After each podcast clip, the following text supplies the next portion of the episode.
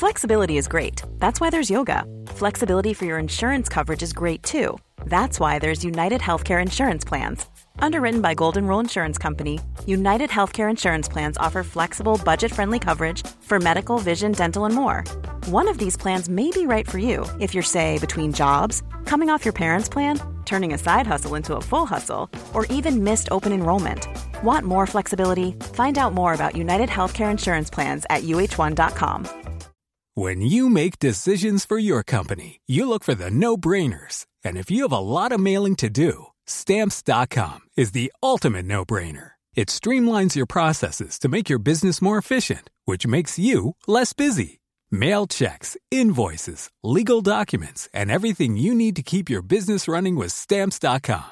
Seamlessly connect with every major marketplace and shopping cart. Schedule package pickups and see your cheapest and fastest shipping options from different carriers with rates up to 89% off USPS and UPS rates. And with the stamps.com mobile app, you can take care of mailing and shipping wherever you are. Make the same no-brainer decision as over 1 million other businesses with stamps.com. Sign up with code program for a 4-week trial plus free postage and a free digital scale. No long-term commitments or contracts. That's stamps.com. Code program.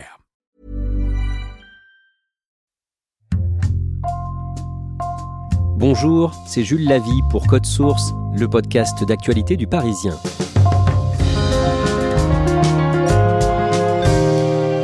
Elle était l'une des plus grandes stars de la pop des années 80, une artiste culte, mais tombée dans l'oubli du grand public.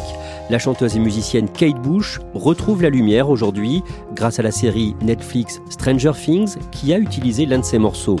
Ce titre, Running Up That Hill, est devenu en quelques semaines la chanson la plus écoutée dans le monde sur Spotify. Cet épisode de Code Source est raconté par Emmanuel Marolles, chef du service culture du Parisien, et Éric Bureau, spécialiste musique.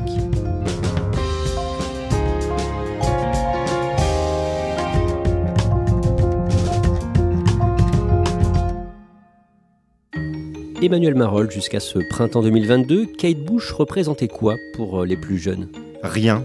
C'est un peu brutal de le dire comme ça, mais c'est vraiment le cas. Euh, les jeunes aujourd'hui, ils écoutent beaucoup de rap, beaucoup de hip-hop, de musique urbaine, un peu de rock à travers leurs parents, mais le rock, euh, c'est soit Nirvana, soit les Rolling Stones. Et Kate Bush ayant disparu de la, circulation, elle n'a pas fait 10 depuis très très longtemps, bah, elle n'existait plus vraiment. Les gamins ne connaissent pas Kate Bush. Et pourtant, Kate Bush a inspiré énormément d'artistes. Oui, elle a inspiré notamment énormément de chanteuses, énormément de musiciennes. On pense à Björk, par exemple, même si Björk a, beaucoup évolué dans le, monde de la musique électronique. Plus récemment, il y a des artistes en Angleterre comme Florence and the Machine, qui peut avoir le côté épique de Kate Bush dans la, façon dont elle compose. Et puis ici, en France, Camille, qui est une sorte de tête chercheuse comme pouvait l'être Kate Bush à l'époque. Pour vous, Kate Bush a été un choc musical dans les années 80 je suis né en 1970, euh, j'avais 9 ans quand euh, Kate Bush a commencé sa carrière et c'était une artiste qui m'impressionnait beaucoup. Elle passait à la radio, j'écoutais Europe 1. C'était tellement riche, il se passait tellement de choses dans les chansons. Elle pouvait euh, partir sur une voix très très aiguë, puis après une voix un petit peu caverneuse. il y avait des musiques limite qui faisaient un peu peur, avec des bruits bizarres, etc. Donc à la fois, ça me fascinait et ça me foutait un peu les jetons.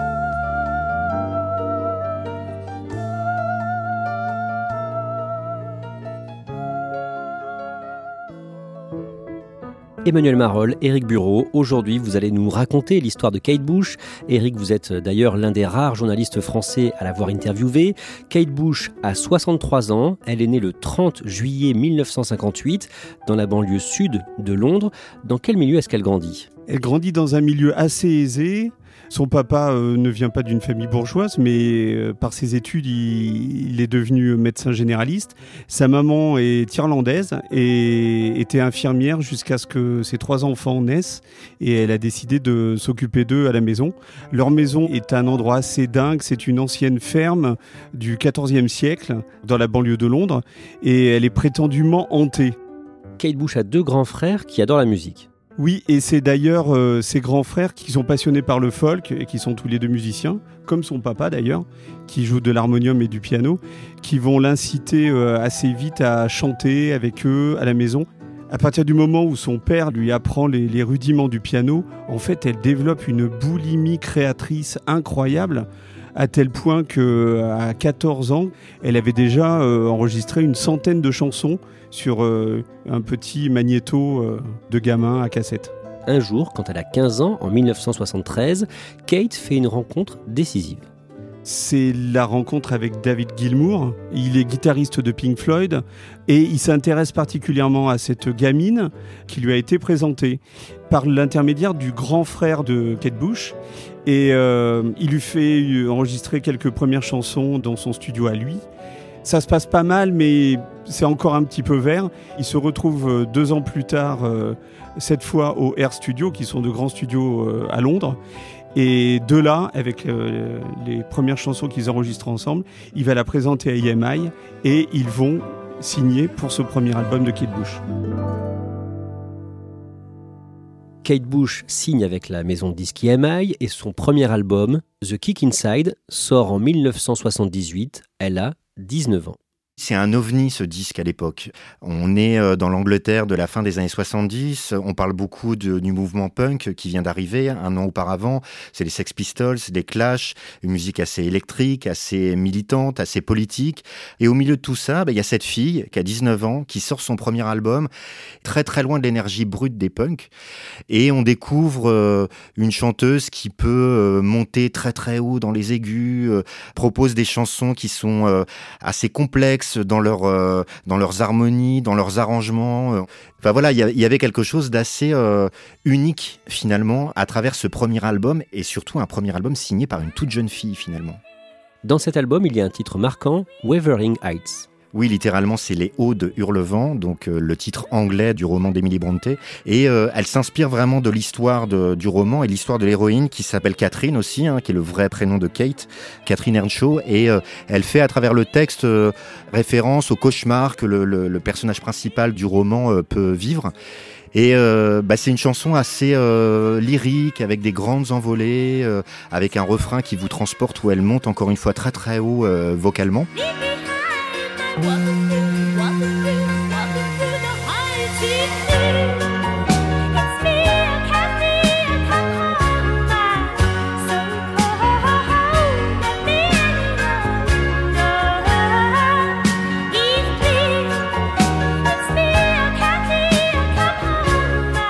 Ça a été le gros tube de cet album de Kick Inside.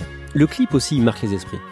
Alors le clip, il est très chorégraphié en fait dans cette vidéo. Euh, Kate Bush est chanteuse, mais elle est surtout danseuse. Donc euh, il y a deux clips. Il y en a un où euh, elle se démultiplie même avec des, effets visuels, où il y a plusieurs Kate Bush qui dansent de manière symétrique et synchronisée. Puis il y en a un autre, elle a une grande robe rouge dans la forêt, où là c'est toute un- une sorte de ballet à elle toute seule.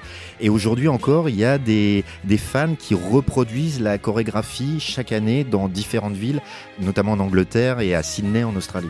Cet album est un énorme carton international.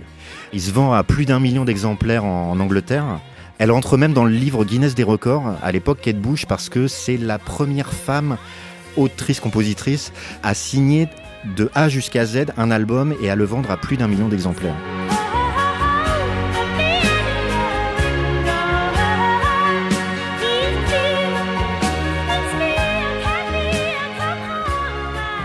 Eric Bureau, Kate Bush enregistre rapidement un deuxième album, Lionheart, puis un troisième en 1980, Never Forever, dans lequel elle utilise un synthétiseur permettant d'utiliser des samples, des extraits sonores. Oui, c'est le Fairlight. Ça a été inventé en 1979 par des Australiens et cette machine va lui permettre et va permettre à énormément de musiciens de l'époque d'échantillonner des sons. C'est-à-dire, c'est composé à la fois d'un clavier et d'un ordinateur.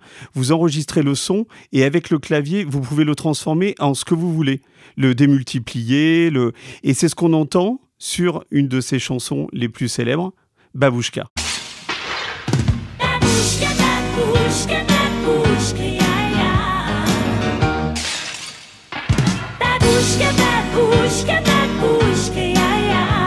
Elle m'a marqué parce qu'elle avait justement ces petits bris de verre. Tout le monde se demandait ce que c'était. Ben, c'est le Fairlight. C'est de la vaisselle qui était dans les studios où elle enregistrait à Londres, qu'elle cassait et donc qu'elle échantillonnait et qu'elle transformait dans sa chanson.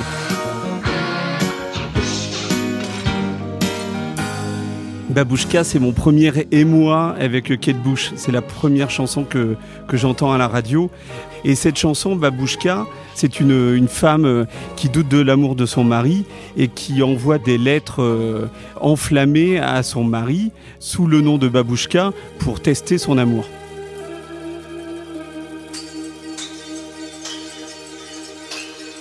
Éric Bureau, son quatrième album qui sort en 1982 est un échec commercial. C'est The Dreaming.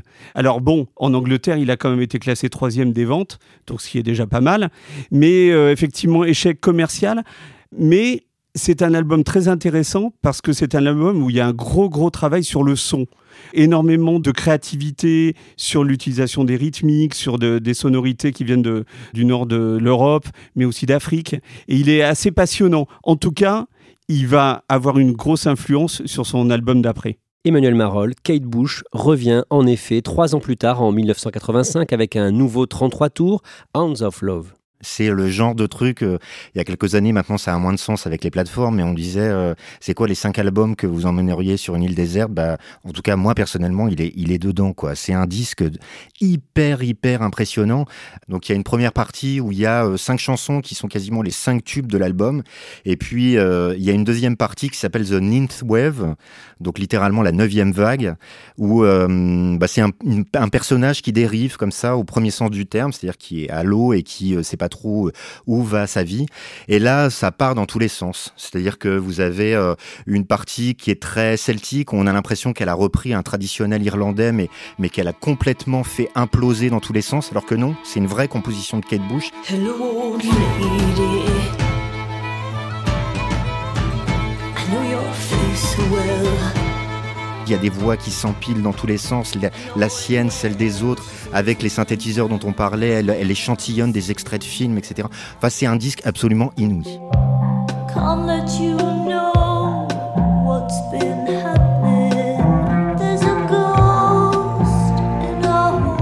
Vous, cet album, quand vous euh, le découvrez en 85 ou 86, il vous procure quoi comme sensation? C'était un- une réaction assez spontanée. Waouh, les chansons sont top. Et en fait, au fil du temps, parce que c'est un disque que j'écoute toujours, je suis totalement euh, fasciné par la richesse, la complexité des morceaux. Et en même temps, le fait que ce sont des chansons extrêmement limpides, c'est-à-dire que c'est des chansons pop, c'est de la pop musique Kate Bush, mais après, elle arrive à un niveau d'arrangement, d'ambition, etc., qui fait que près de 40 ans après, quand j'écoute ce disque, je me dis toujours, mais comment elle a fait pour réaliser un truc pareil Dans cet album, il y a le titre Running Up That Hill. De quoi ça parle Alors d'abord, le titre de la chanson Running Up That Hill, ça veut dire euh, gravir en courant cette colline. Euh, une sorte de dialogue imaginaire entre un homme et une femme, en- entre lesquels euh, le courant passe plus.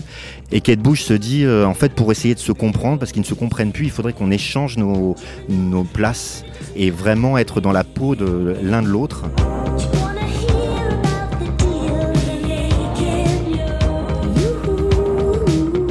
Le refrain de la chanson dit vraiment, si, si seulement je le pouvais, je ferais un pacte avec Dieu et je le ferais échanger nos places.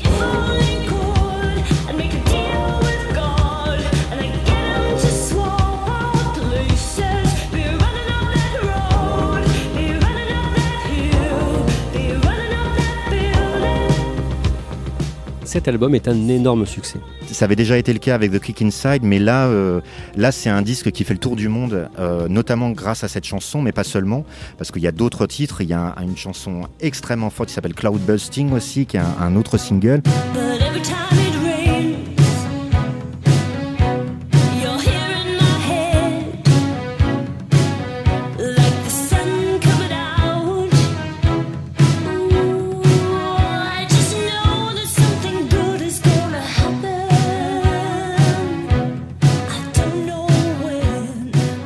C'est des, chansons qu'on entend euh, toute la journée à la radio.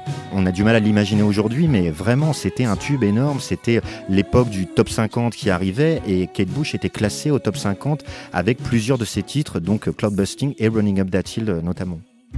En 1989, Kate Bush sort son sixième album, The Sensual World, qui est là encore un carton, mais après son septième album en 1993, la chanteuse disparaît pendant 12 ans.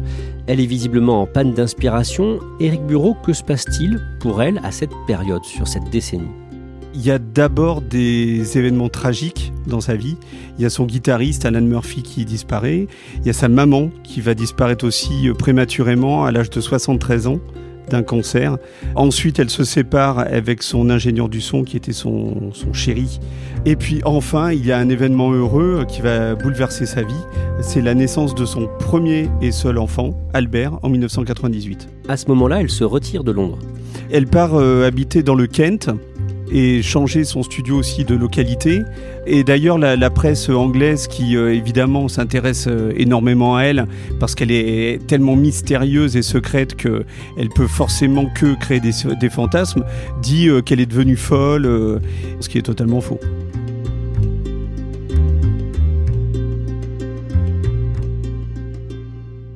Kate Bush fait une série de 22 concerts à Londres. En 2014, les 80 000 places se vendent en 15 minutes. Il s'agit d'une création musicale et théâtrale intitulée Before the Dawn, avant l'aube. Et deux ans plus tard, à l'occasion de la sortie CD de ce spectacle, Éric Bureau, vous décrochez son interview. D'abord, elle est comment quand vous lui parlez au téléphone? C'est drôle parce qu'elle m'a téléphoné chez moi. Euh, Allô, c'est Kate. Euh, elle est absolument adorable. Euh, charmante euh, et à la fois très euh, enfin elle sait ce qu'elle a pas envie de dire. Par exemple à un moment je ai parlé de politique et elle m'a dit ah mais moi je je m'exprime pas là-dessus ça m'intéresse pas et voilà bon. Mais quand il s'agit de parler d'elle il n'y a pas de tabou, c'est-à-dire qu'elle me dit, mais en fait, on me dit mystérieuse, on me dit secrète, mais j'ai une vie tout à fait normale, et je pense que ma vie privée n'intéresse pas les gens, puisqu'elle est tout à fait normale. Emmanuel Marolles, à ce moment-là, Kate Bush a 58 ans, elle est toujours culte pour euh, ses fans qui sont très fidèles à travers le monde, mais elle est un peu tombée dans l'oubli d'une grande partie du public. On est dans une époque où il faut euh, être très présent médiatiquement, où il faut parler, il faut euh, faire des télévisions, des radios, de la promotion. Et ben c'est tout ce qu'elle fait pas en fait. Elle a juste fait cette série de concerts à Londres parce que encore une fois il y avait une idée artistique autour de ça. Elle avait demandé aux gens de pas filmer. Donc en gros il y a aucune trace de ce spectacle. Seules les personnes qui y étaient peuvent en, en témoigner.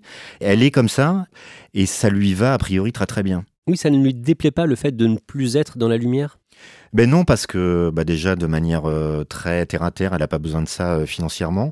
Sans doute elle travaille, mais sans enjeu particulier, donc euh, il n'y a pas vraiment de raison pour elle de sortir du bois au premier sens du terme, parce qu'elle elle, elle vit à la campagne. Et là, une série va tout changer. Cette série, Eric Bureau, c'est Stranger Things, diffusée sur Netflix. De quoi s'agit-il en quelques mots?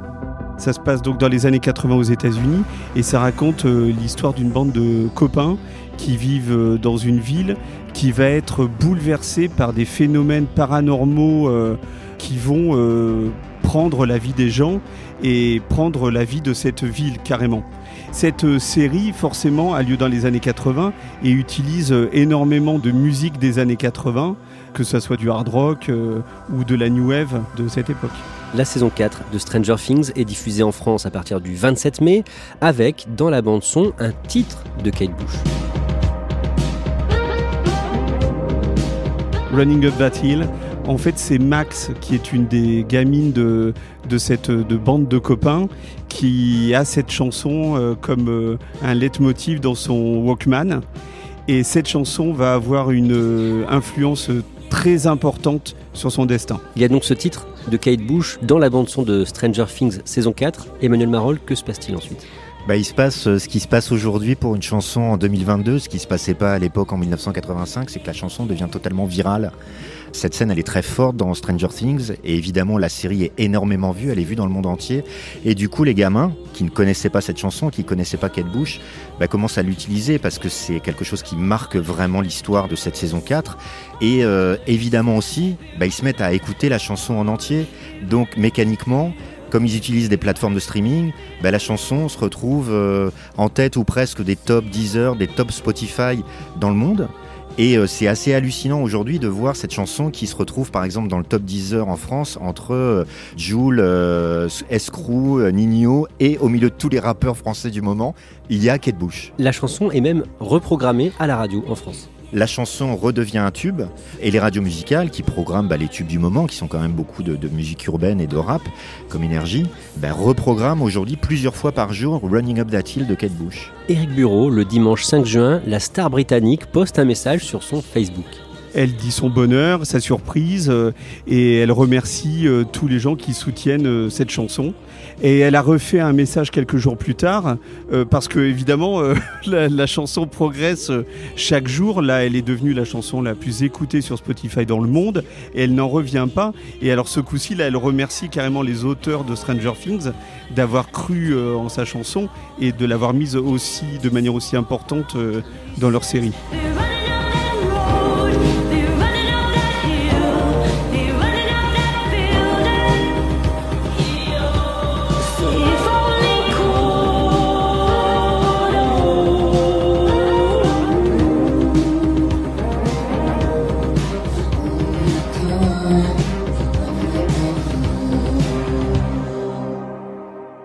Emmanuel Marolles, ça vous fait quoi de, de vous dire que des jeunes aujourd'hui vont découvrir cet album que vous aimez autant près de 40 ans plus tard? Ben, ça fait super plaisir. Je dis toujours que la musique, c'est quelque chose qui va appuyer sur un bouton sur vous, mais quasiment physiquement. C'est-à-dire que c'est une réaction physique. Moi, il y a des choses qui me bouleversent et qui me touchent dans la musique, et notamment cet album de Kate Bush. Et ben, 40 ans après, il y a encore des gamins qui ont euh, un choc énorme en l'écoutant. Donc, je me dis qu'il n'y a pas de hasard finalement. C'est sans doute vraiment l'un des plus grands disques du monde.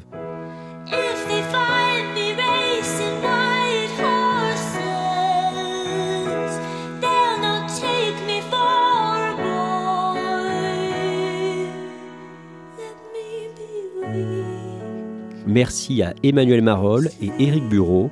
Cet épisode de Code Source a été produit par Clara Garnier-Amouroux, Thibault Lambert et Lola Sotti.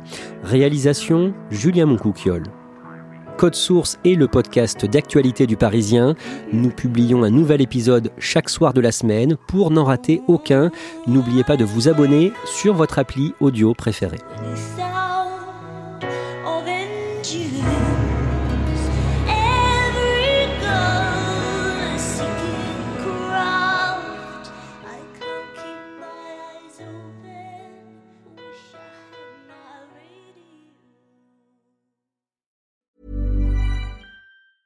Hey, it's Paige DeSorbo from Giggly Squad. High quality fashion without the price tag. Say hello to Quince.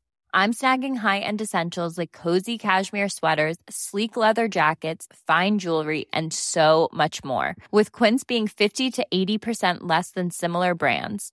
And they partner with factories that prioritize safe, ethical, and responsible manufacturing. I love that. Luxury quality within reach. Go to quince.com slash style to get free shipping and 365 day returns on your next order. Quince.com slash style.